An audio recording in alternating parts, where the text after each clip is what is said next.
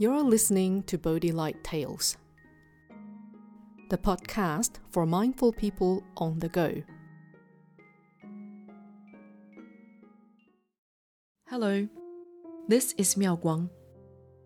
Today's Bodhi Light tale is A Bowl of Noodles. Once upon a time, there was a high school student named Annie who lived with her mother. One thing she feared most coming home from school was her mother's non-stop gossiping and complaining. One day, Annie came home after a bad day at school. She opened the door, and there her mother was, in the living room waiting for her. Annie just wanted to go straight into her room. But her mother called out, Aren't you going to say hello? How was school today? Before Annie could answer, her mother said, I just got off the phone with Mrs. Cooper. She told me her daughter cooked dinner last night. And her son is helping with the gardening and planning their family trip. Annie rolled her eyes and slowly edged towards her bedroom. However, her mother continued, Are you listening to me? You should be helping me with house chores too. You never cook. You never do anything for me. Upon hearing this, Annie couldn't hold herself back anymore. She cut in and shouted in frustration. I've had enough. Your gossiping and complaining must stop. I won't take this anymore. I'm leaving. Annie stormed out of the house, determined to get as far away as possible. Having spent hours walking around town, Annie was tired and it was already late. She sat down at a bus stop and then realized that her stomach was rumbling. She could smell food nearby, and as she looked around, she saw a noodle shop just around the corner. Annie quickly got up and walked over. She looked at the menu, and just as she was about to order a bowl of noodles, she reached into her pocket.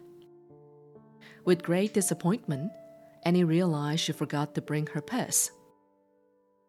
The shop owner welcomed Annie and asked, Young lady, what would you like? Annie shook her head and looked down. She thought to herself, Why did I forget to bring money? What am I going to do? I am so hungry. I'm not even sure if I have the energy to get home. The owner politely asked again, Would you like some noodles? Highly embarrassed, Annie answered, Yes, I would love some noodles, but I left my money at home. The owner saw how worried Annie looked and said, Well, you know what? You are in luck. You are my last customer today, so your noodles will be on the house. He then began to cook the noodles, adding extra vegetables and broth to the bowl. When the noodles were served, Annie was so hungry she couldn't wait to eat. As she ate a few mouthfuls, tears began trickling down her cheeks. The owner, who kept watching her, asked, You don't like the noodles? Annie quickly wiped her tears and replied, no, not at all. I just thought of my mother. She never had anything good to say to me. She always complains and compares me with other people. Mostly, she either criticizes me for something I didn't do or blames me for what I did. I am never good enough for her. You, on the other hand, are so kind to me, and you don't even know me. I feel touched Thank you so much. On hearing what Annie just said, the owner shook his head and replied, Well, I've only given you a bowl of noodles, yet you feel so touched. But have you ever put yourself in your mother's shoes? How many meals has she cooked for you? I'm sure that despite her complaints, she means well. Shocked by his words, Annie realized she had been thoughtless and selfish. She felt bad for snapping at her mother without understanding her true intentions. After finishing the noodles, she thanked the owner and quickly made her way home. As she neared home, she saw her mother had been waiting for her by the door.